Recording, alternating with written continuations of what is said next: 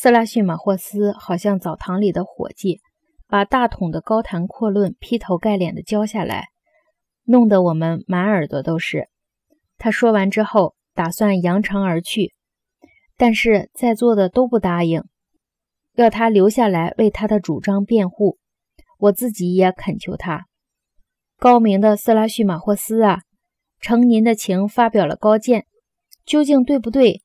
既没有充分证明，也未经充分反驳，可你就要走了？你以为你说的是件小事吗？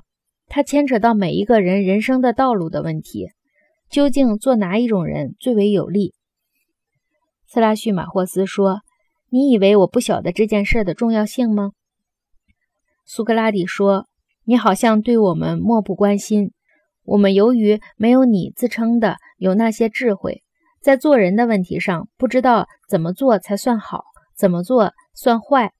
可你对这一点一点也不放在心上，请你千万开导我们一下。”你对我们大家做的好事儿，将来一定有好报的。不过，我可以把我自己的意见先告诉你，我可始终没有让你说服。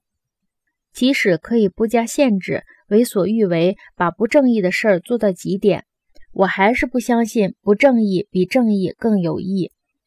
我的朋友啊，让人们去多行不义，让人家去用骗术或强权干坏事儿吧。我可始终。不信这样比正义更有利。也许不光是我一个人这样想，在座恐怕也有同意的。请你行行好事儿，开导开导我们，给我们充分证明，正义比不正义有益的想法确实是错的。